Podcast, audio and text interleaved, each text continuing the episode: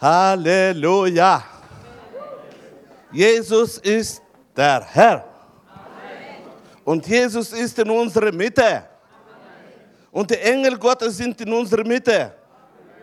Und wir sind auch da. Gelobet sei der Name des Herrn.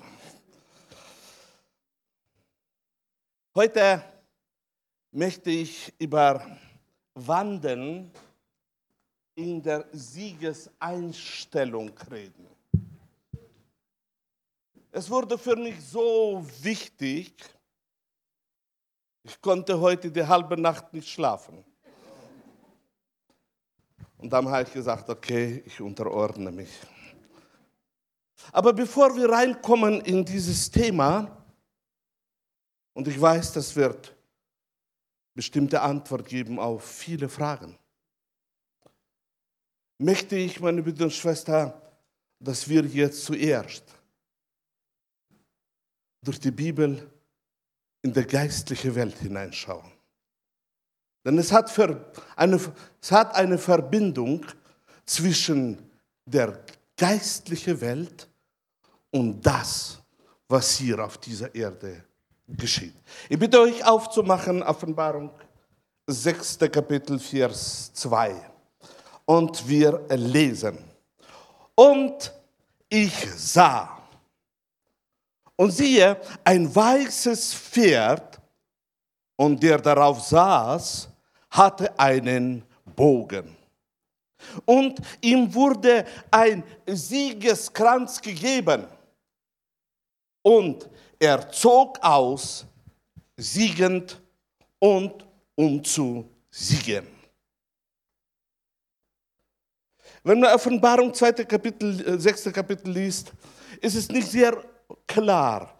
Geht es hier jetzt um Jesus oder geht es nicht um Jesus auf dem weißen Pferd. Damit wir aber eine Überzeugung haben, dass es hier geht um Jesus, möchte ich aus dem 19. Kapitel lesen, von 11. Vers bis 13, und dann komme ich auf diesen Vers wieder zurück. Und ich sah den Himmel geöffnet und siehe ein weißes Pferd und der darauf saß, heißt treu und wahrhaftig.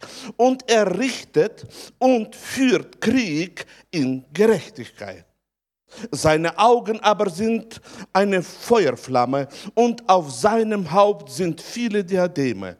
Und er trägt einen Namen geschrieben, den niemand kennt als nur er selbst und er ist gekleidet mit einem im Blut getauchten Gewand. Und sein Name heißt das Wort Gottes. Jetzt kommen wir zur Offenbarung, 6. Kapitel, 2. Vers.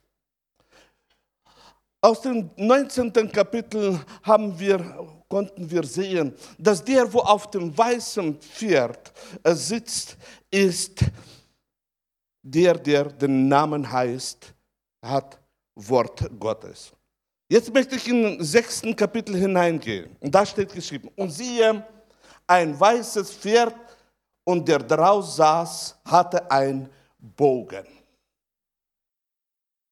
Johannes schaut in die geistliche Welt hinein. Gott zeigt ihm, was für Abläufe sind da in der geistlichen Welt und er zeigt ihm, dass da ist jemand, der auf dem weißen Pferd sitzt und er hat etwas in seiner Hand. Und plötzlich, während er in der Hand hat diesen Bogen, kommt jemand und gibt ihm den Siegeskranz. Nachdem er bekommen hat, das, was ihm gegeben wurde, auf einmal machte er sich aus mit dem, was er bekommen hat. Und er macht sich auf und er zog aus, siegend, und, um zu siegen. Mein Thema, ich erinnere noch einmal, Wandern in der Siegeseinstellung.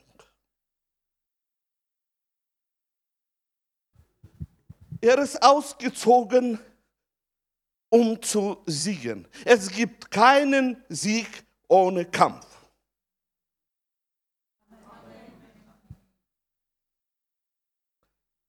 Aber hier steht es nicht geschrieben, und er zog aus, um zu kämpfen. Sondern hier steht geschrieben, er zog aus als ein Sieger und er zog aus, um zu siegen.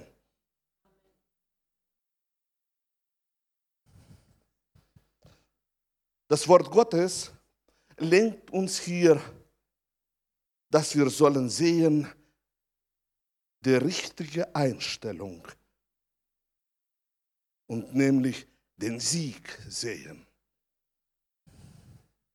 Sehen das Ziel, wozu er ausgezogen ist. Stellung nicht der tägliche Zustand, sondern Stellung motiviert uns. Wenn wir, ich möchte heute mit diesen zwei Worten arbeiten, Stellung und Zustand. Stellung ist das Ziel, wo du hast. Zustand ist das, was abläuft, jeden Tag. Und das Wort Gottes zeigt uns hier nicht auf, wurde die Aufmerksamkeit gelenkt nicht auf den Zustand, auf das Kämpfende, und die ganze Aufmerksamkeit wurde gelenkt auf das, wozu er ist ausgezogen. Wozu? Mit welcher inneren Einstellung? Er ist nicht ausgezogen, um zu kämpfen, sondern er ist ausgezogen, um siegend voranzugehen. Die innere Aus Einstellung ist ausschlaggebend für unsere Handlungen. Wenn wir, meine Brüder und Schwestern, haben innere, richtige, richtige Einstellung, dann handeln wir auch so, wie wir eingestellt sind.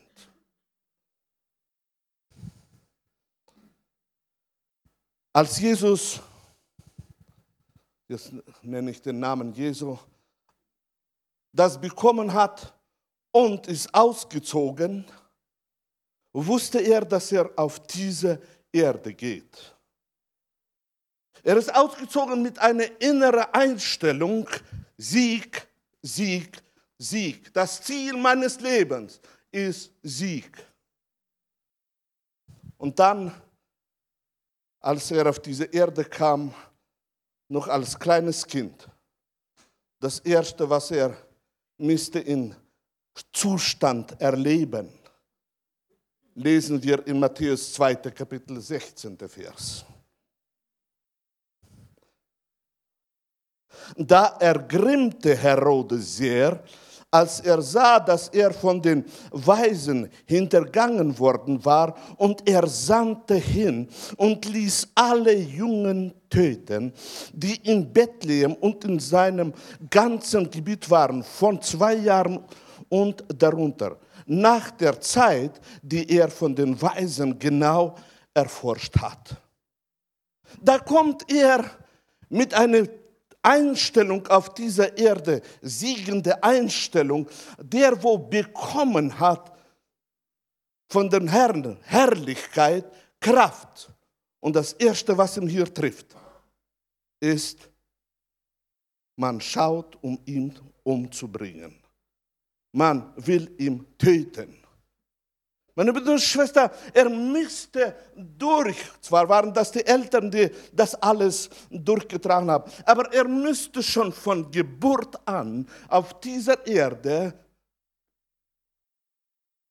sehend sein Ziel durchgehen durch mächtige Angriffe, durch Schwierigkeiten. Nicht nur die Kindheit war bei ihm schon berührt von schwierigen Umständen, sondern ich möchte in eine andere Schriftstelle reingehen, in Matthäus 8, Kapitel 20. Vers, und da steht geschrieben, und Jesus spricht zu ihm, Die Füchse haben Höhlen und die Vögel des Himmels Nester. Aber der Sohn des Menschen hat nicht, wo er das Haupt hinlege. Wer spricht das? Der auf diese Erde kam, um den Sieg Gottes hervorzubringen. Wer spricht das? Der, wo hat bekommen die Kraft des Heiligen Geistes. Der, wo das Ziel hat, am Ende das größte Werk zustande zu bringen, indem dass er eine neue Zeit reinbringt für alle Menschen, dass alle die Möglichkeit bekommen werden, um errettet zu werden. Der, wo aus Liebe zu Menschen hat sich voll hingegeben. Der spricht, dass alle haben was, aber er in seinem täglichen Leben muss durch Schwierigkeiten. Da ist nicht das Lieblingsbett, wo wir so gewöhnt sind. Da ist auch nicht morgen Kaffee. Da ist, meine Brüder und Schwestern, nicht eine warme Wohnung. Da gibt es auch nicht einen wunderbaren Urlaub. Nein. Es ist so weit, dass er, dass er schauend auf sein Ziel, wozu er gekommen ist, schauend auf das er lebt täglich, dass er hat keine Möglichkeit, wo er sein Haupt kann hinlegen, obwohl er hat Kraft, obwohl er hat Verheißungen des Vaters, obwohl er hat alle Möglichkeiten geht er trotzdem, weicht nicht aus durch die übernatürliche Kraft, sondern geht den normalen Weg als Menschensohn. Als Menschensohn. Die Umstände, wo da waren, weil er hat erkannt, dass Schwierigkeiten braucht jeder Mensch auf dieser Erde. Denn nicht die Gaben, die wir haben, prägen uns, sondern die schwierigen Probleme machen uns stark. Die schwierigen Probleme machen uns stark auf dieser Erde und prägen unseren Charakter. Nicht die Gaben, meine Brüder und Schwestern, die wir durch den Heiligen Geist bekommen und den anderen dienen, sind unseres eigentliche Ich, sondern der innere Mensch, der da verändert wird und wächst und wächst, das ist unseres Ich. Und so war auch Jesus durch diese Schwierigkeit gegangen, obwohl er hatte Kraft des Heiligen Geistes und das hat er bewiesen, hat er sich trotzdem unterordnet, wissend, wie Schwierigkeiten und Probleme für unser Leben so wichtig sind.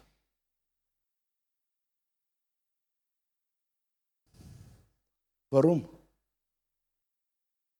Weil wir als Christen leben aus Glauben und nicht aus Umständen. Und wenn die Umstände nicht die sind, die uns leiten, sondern der Glaube, dann sind wir Überwinder über den Umständen.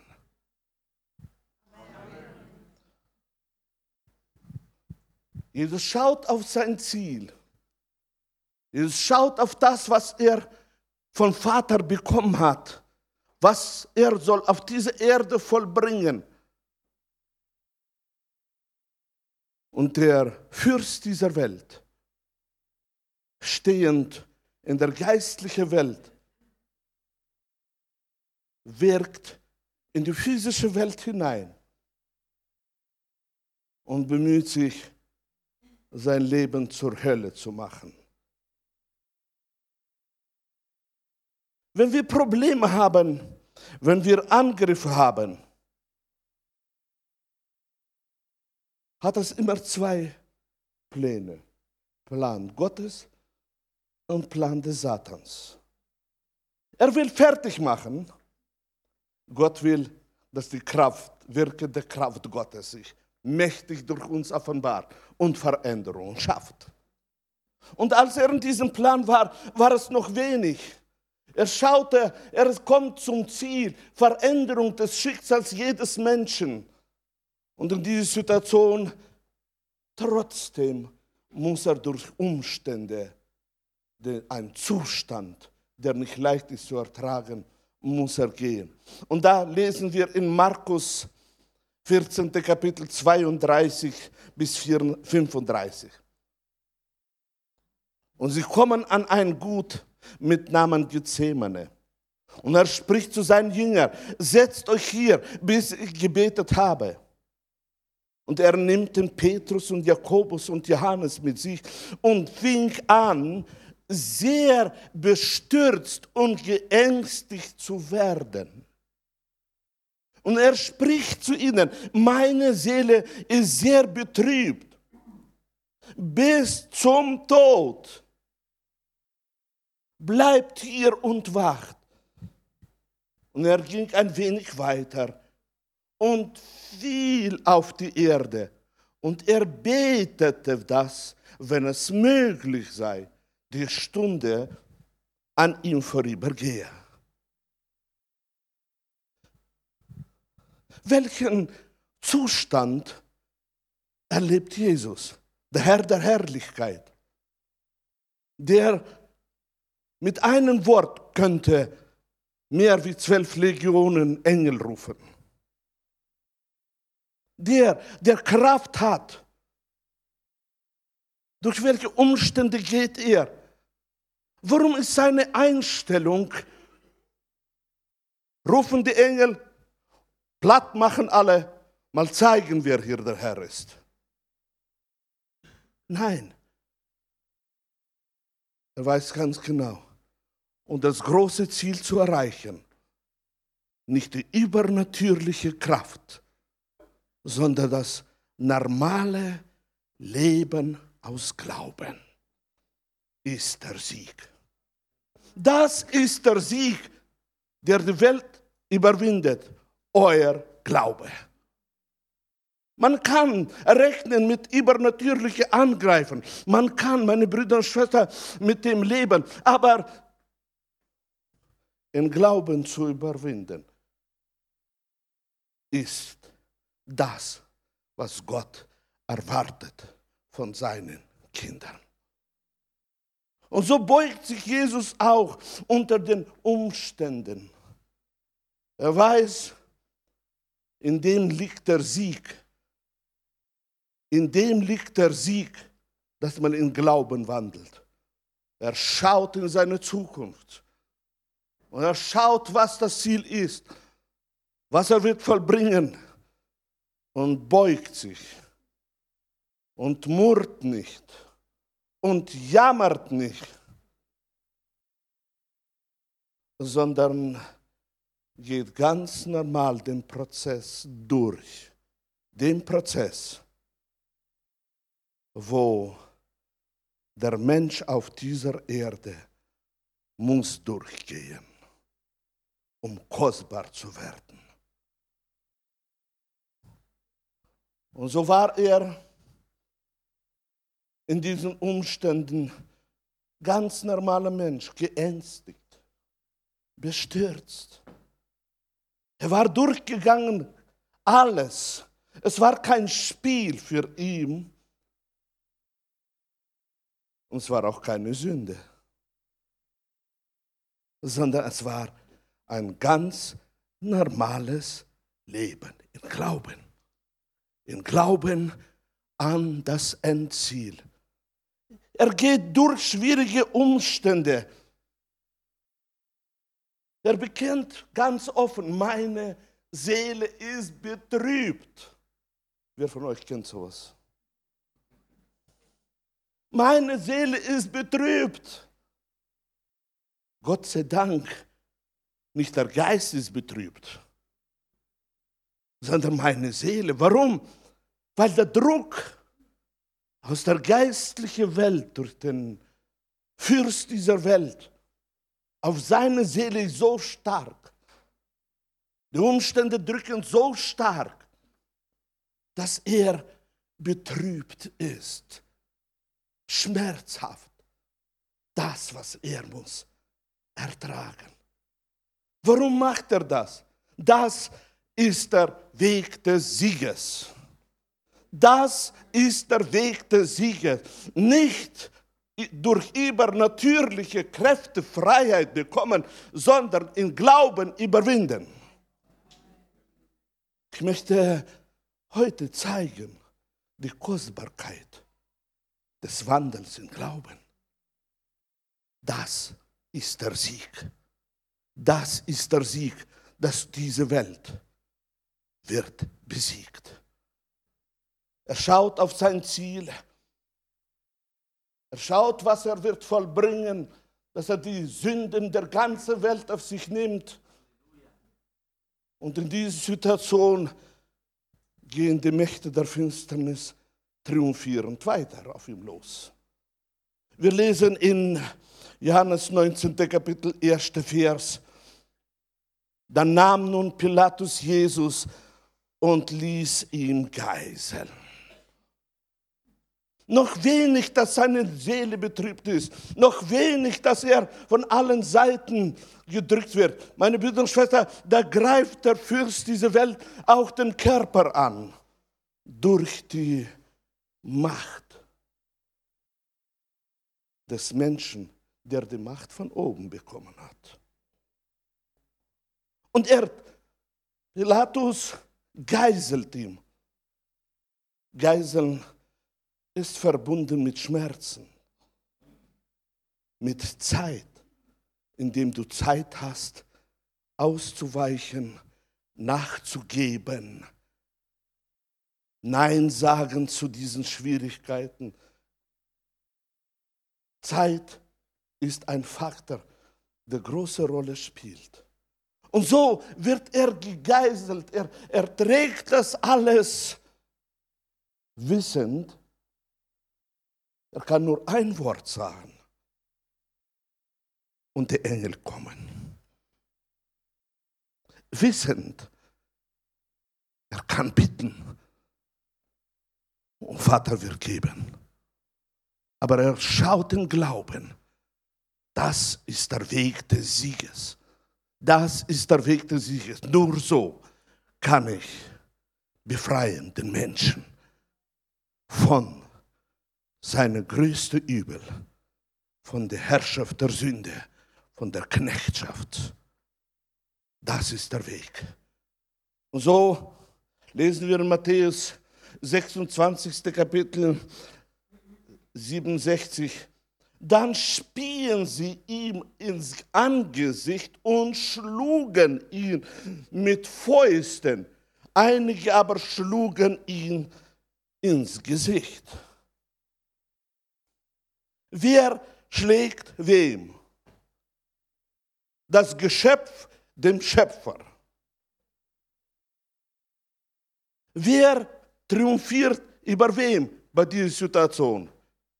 Das Geschöpf, der, für den er sein Leben gibt. Für den. Und er schaut auf das. Und ich denke, da waren Gedanken, Gedanken, Gedanken, die ihn beschossen haben. Wie weit wirst du erniedrigt? Gib doch auf. Es ist nicht einfach, wenn sie dich mit Fäusten schlagen. Soldaten, die sind trainiert. Und wenn sie schlagen mit Fäusten, dann schlagen sie nicht so, sondern sie geben mit voller Frucht rein. Wenn da etwas bricht, das ist normal, weil sie haben Kraft. Und sie schlagen ihm. Und mitten in dem allem,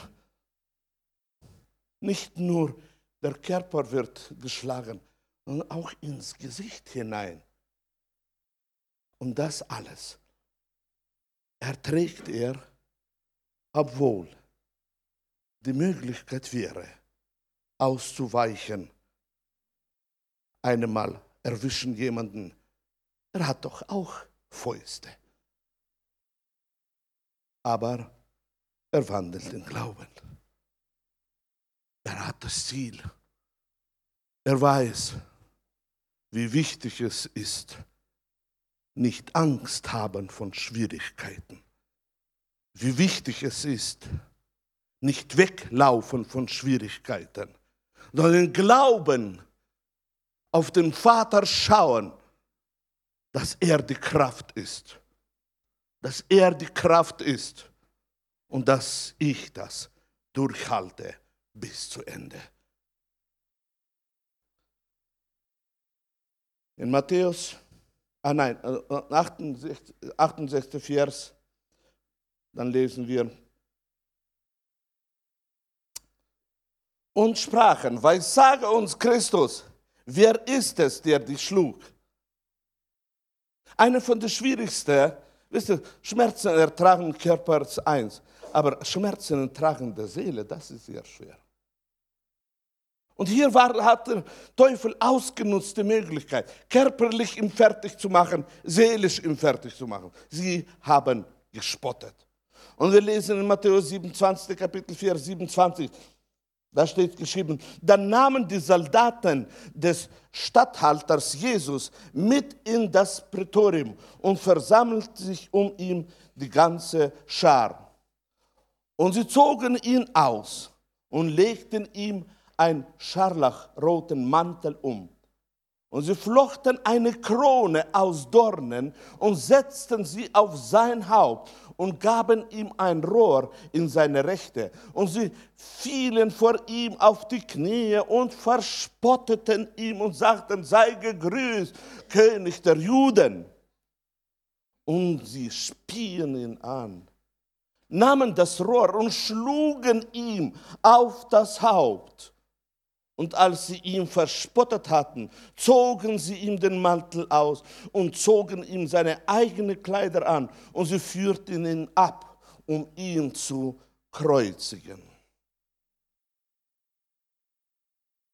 Er schweigt. Der Vater von Himmel, sein rechter Vater, schaut auf das alles und schweigt. Der Heilige Geist, der unsere Kraft ist, ist da und schweigt. Warum? Weil Jesus geht den Weg des Glaubens. Er geht den Weg, wo er das Ziel sieht, wo er sieht, was er wird vollbringen. Und er muss durch, durch das. Er hat gelernt, so steht es geschrieben, er hat gelernt, in diese Zeit zum Vater zu rufen, den Vater zu vertrauen. Er hat gelernt, was auch wir lernen müssen, schauend auf das Ziel nicht nachgeben den Zustand, in dem du dich befindest. Wichtig, denn der, wo im Glauben wandelt, wandelt in Glauben und nicht in Umständen. Und so ist er, ist er da. Sie verspotteten ihn, geschlagen, ausgelacht verspottet. Ziehen sie ihm noch die Krone aus, aus Dornen. Und das muss er alles ertragen. Glauben, Leben, meine Brüder und Schwester, ist und bleibt Siegesleben und nicht Weglaufleben. Glaubensleben ist nicht ein Leben, wo du jedes Mal erlebst übernatürliche Wunder in deinem Leben. Und so verspotteten sie ihn, schlugen ihm mit dem Rohr, er müsste das alles ertragen, denn das war der Weg der Erlösung. Mit allen Mächten und Kräften hat der Fürst dieser Welt bemüht sich, ihm abzubringen, zu schauen auf sein Ziel, ihm abzubringen, in der Stellung des Glaubens zu sein, sehen. Seine Einstellung war wichtig. Wäre nicht bei ihm die Siegeseinstellung, hätte er nicht durchgehalten. Die Siegeseinstellung war ausschlaggebend, denn er war im Ziel drin, nicht in dem drin, was ihm begegnet hat. Er hat es erlitten, aber sein Herz war erfüllt. Ich bin ausgezogen als Sieger und ich gehe auf dieser Erde als Siegende, auch wenn die Umstände mir sagen, schlimmer kann es nicht werden, wie es jetzt ist. Und dann kam er in diese wichtige Einstellung, Siegeseinstellung, kam er zum Höhepunkt. Und wir lesen in 27. Kapitel, Vers 45 und 46. Aber von der sechsten Stunde an kam eine Finsternis über das ganze Land bis zur neunten Stunde. Und um die neunte Stunde aber schrie Jesus mit lauter Stimme auf und sagte, Eli, Eli, lama sabachvani. Das heißt, mein Gott, mein Gott, warum hast du mich verlassen? Diese Worte sind ein Beweis, dass es war keine Nebensache seines Lebens. Es war nicht so, dass er gespielt hat, dass er alles konnte. Er war Mensch, er wurde Mensch. Und in, diese, in diesem Druck, wo er hat, in diesem Erlebnis, wo er hat, kam er zu diesem Punkt, meine Brüder und Schwestern, wo er schrie, mein Gott, mein Gott, warum hast du mich verlassen? Wir werden immer wieder von Umständen in einen Zustand reingezogen, wo wir verlieren die Sicht. Aber in dem besteht der Sieg, dass man wieder aufsteht und wieder nimmt das Ziel und wieder schaut hinein, wozu bin ich auf dieser Erde? Was ist der Auftrag, den ich auf dieser Erde soll erfüllen? Und wenn man wieder aufsteht, ist wieder die Kraft Gottes in uns. Und so schreit Jesus zu Gott. Meine Brüder und Schwestern, ich habe gelesen, dass sogar eine Finsternis kam über das Land. Alles hat sich gestellt gegen normale Abläufe im Leben von Jesu. In Johannes 19. Kapitel 28 bis 30 lesen wir, danach, da Jesus wusste, dass alles schon vollbracht war, danach, da Jesus wusste, dass alles schon vollbracht war. Alles schon vollbracht war. Alles, was er müsste, müsste auf dieser Erde erleiden, hat er erlitten. Weiter geht es nicht. Er steht kurz vor dem Abgang. spricht er, damit die Schrift erfüllt würde, mich dürstet.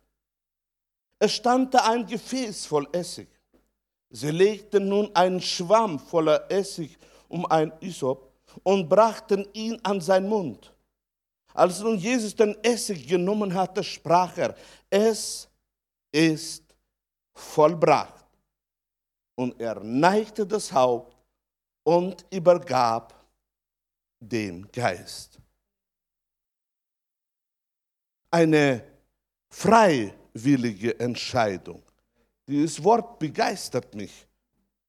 Bei allen Druck, bei allen Schwierigkeiten, unlösbare Schwierigkeiten, steht er schauend auf den Vater und weiß, mir ist gegeben das Gebot, zu geben und zu nehmen. Und er gibt den Geist auf.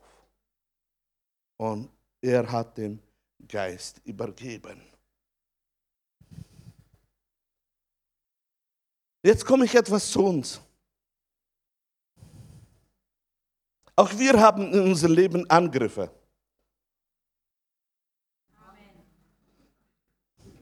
Auch wir haben Probleme. Auch wir haben tägliche unlösbare Aufgaben. Auch wir haben Krankheiten.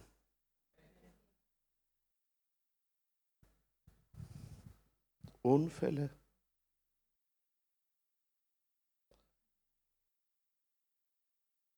Das sind nur alles Zustände. Das sind Zustände, in die wir hineingeraten.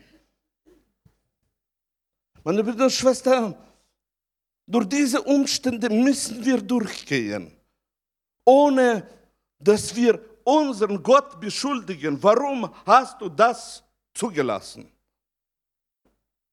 Warum habe ich so eine Frau erwischt?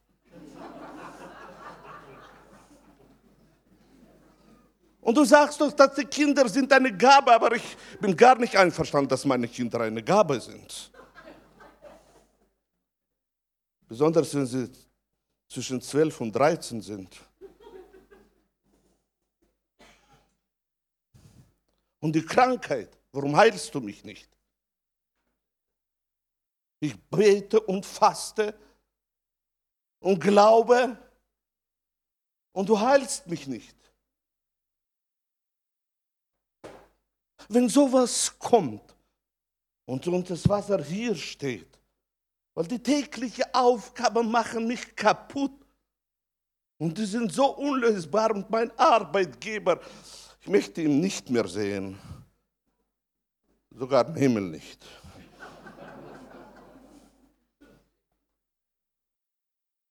Wenn wir so weit kommen und lass uns reinziehen in den Umständen, kommen in einen Zustand, meine Brüder und Schwestern, dass wir nicht mehr leben wollen auf dieser Erde, weil alles schon zu viel ist.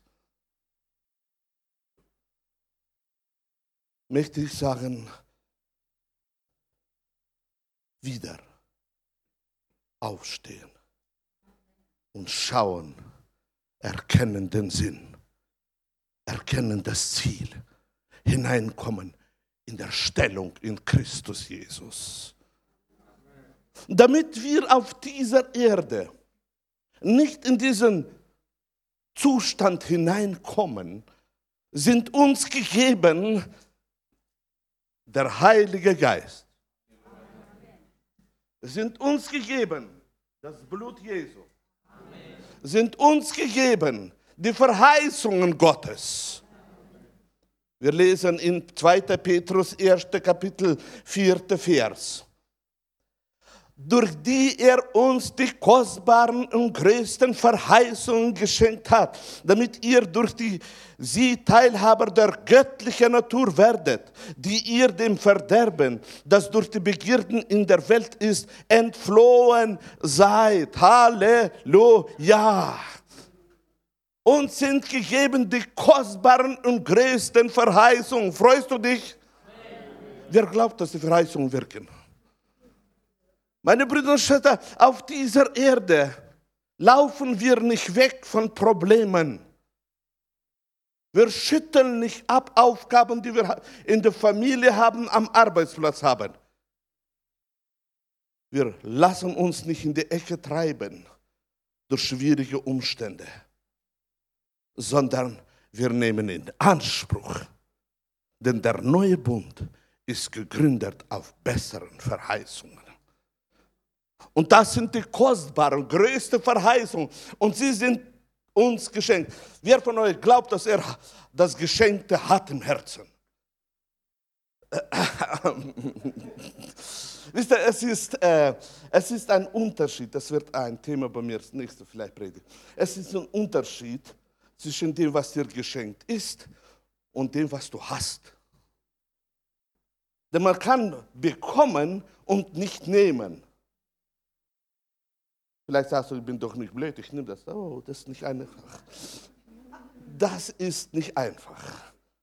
Man kann wunderbar auswendig kennen aus der Bibel die Verheißungen.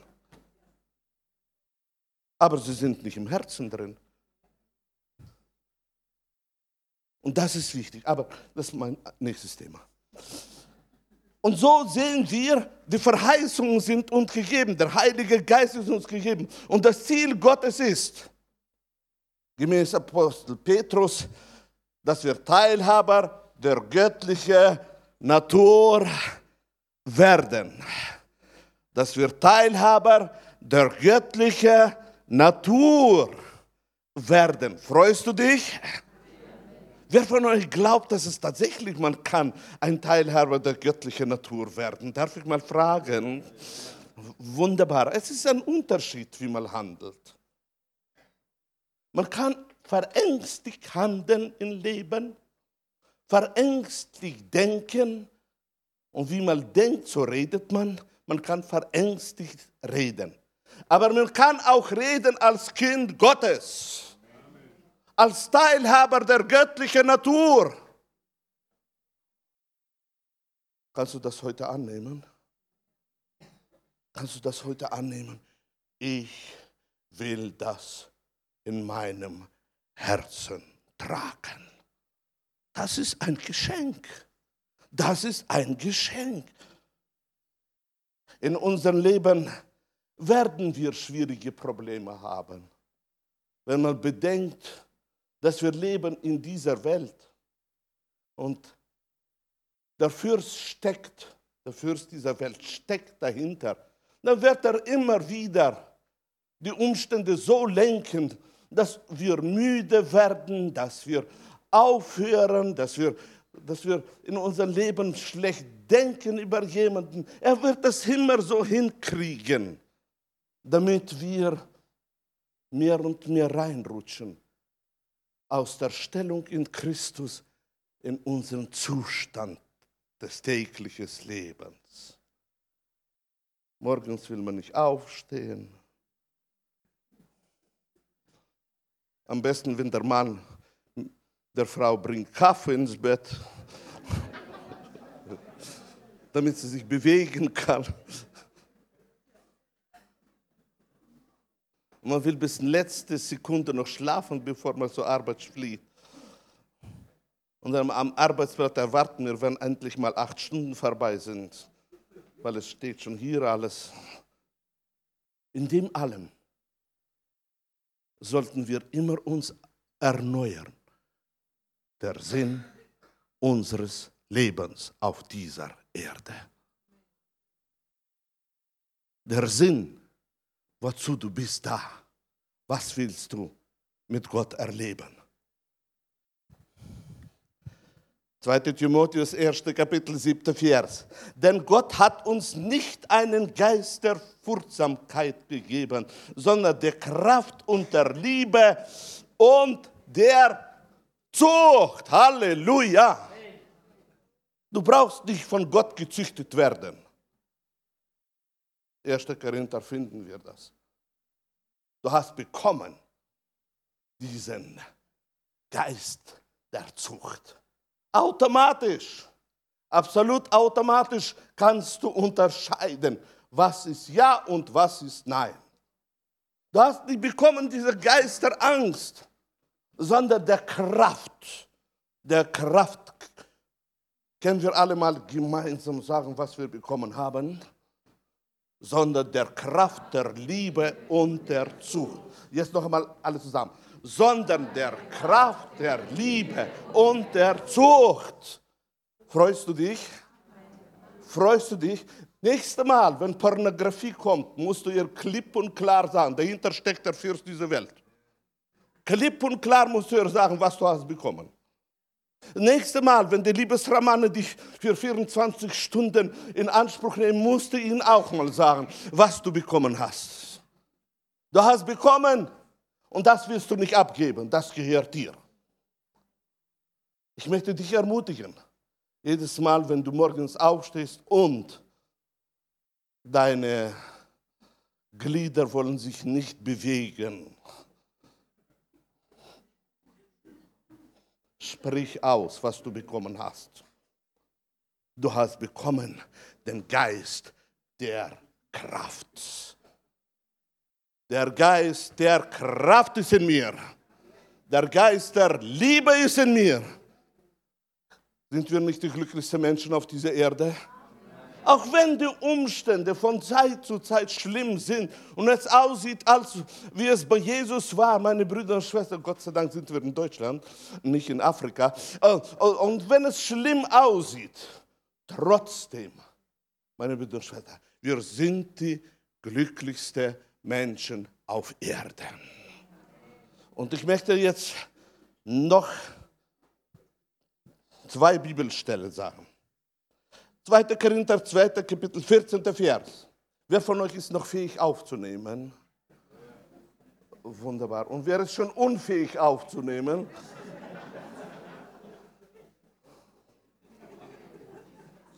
Es ist eine Unehrlichkeit. Ha? Wer von euch ist noch fähig aufzunehmen? Das Wunder ist zustande gekommen. 2. Korinther 2,14. Gott aber sei Dank, der uns alle Zeit in Triumphzug umherführt in Christus und den Geruch seiner Erkenntnis an jedem Ort durch uns offenbart. Man könnte da lesen, durch die Engel offenbart. Aber er hat eine Berufung in unser Leben reingelegt. Und er beginnt diesen Vers, sagt, sagt Gott aber sei Dank. Dankst du Gott auch für alles? Dankst du Gott für deine Kinder? Dankst du Gott für deinen Ehepartner? Dankst du Gott für deine Gemeinde? Und für den Pastor auch? Gott aber sei Dank, der uns alle Zeit, alle Zeit, meine Brüder und Schwestern, nicht nur, wenn es mir gut geht, nicht nur, wenn ich in Urlaub bin, sondern alle Zeit im Triumphzug mit Christus. Bleibe in dieser Stellung. Bleibe täglich in dieser Stellung. Du wirst alle Zeit mit Christus in Triumph hergeführt. Wenn du in dieser Stellung drin bleibst, wirst du triumphieren. Kommst du in einen Zustand der Umstände hinein, wirst du jammern. Man muss nicht ein Prophet sein, um zu wissen, wo befindet sich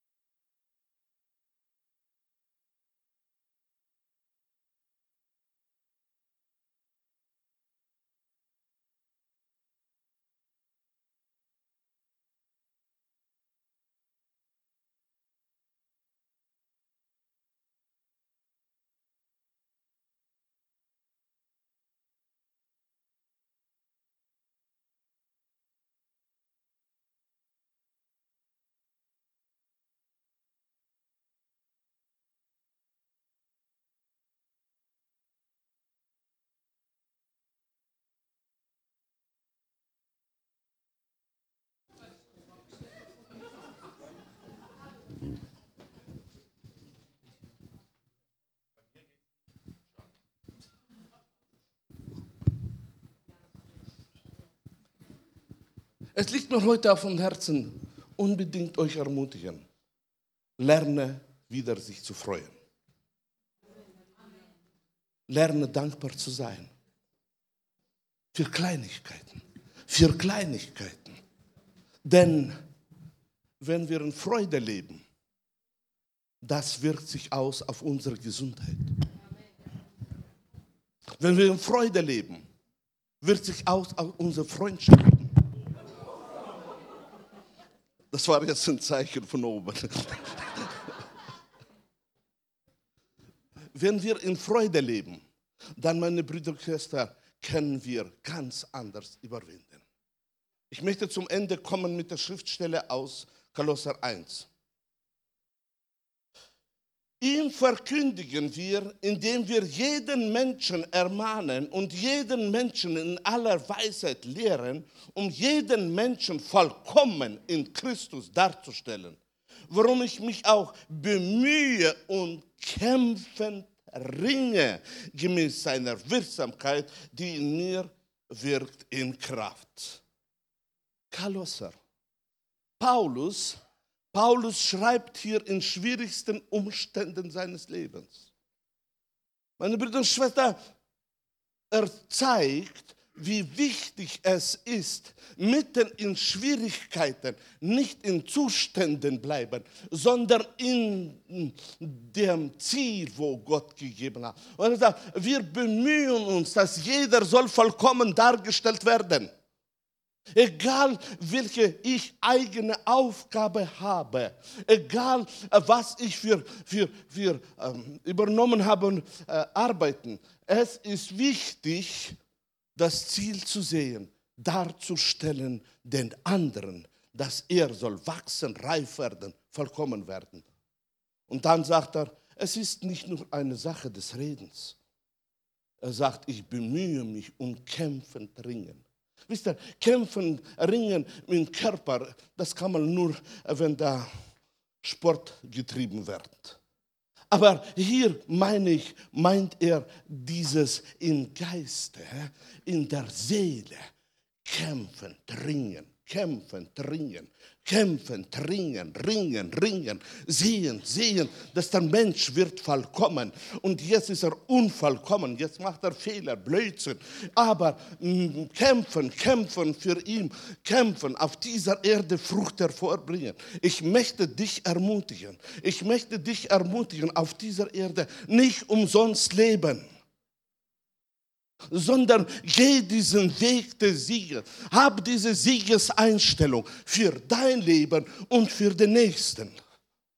Wenn du wirst diese Siegeseinstellung haben, dass dem, wenn du mit beiden Händen gepackt hast, wirst du nicht loslassen, bis er nicht vollkommen wird, wird diese Siegeseinstellung auch zustande kommen.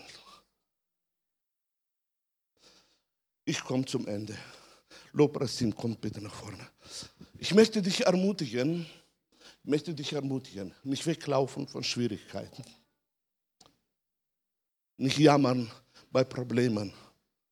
Alles, was wir begegnen auf dieser Erde, dient uns zum Besten.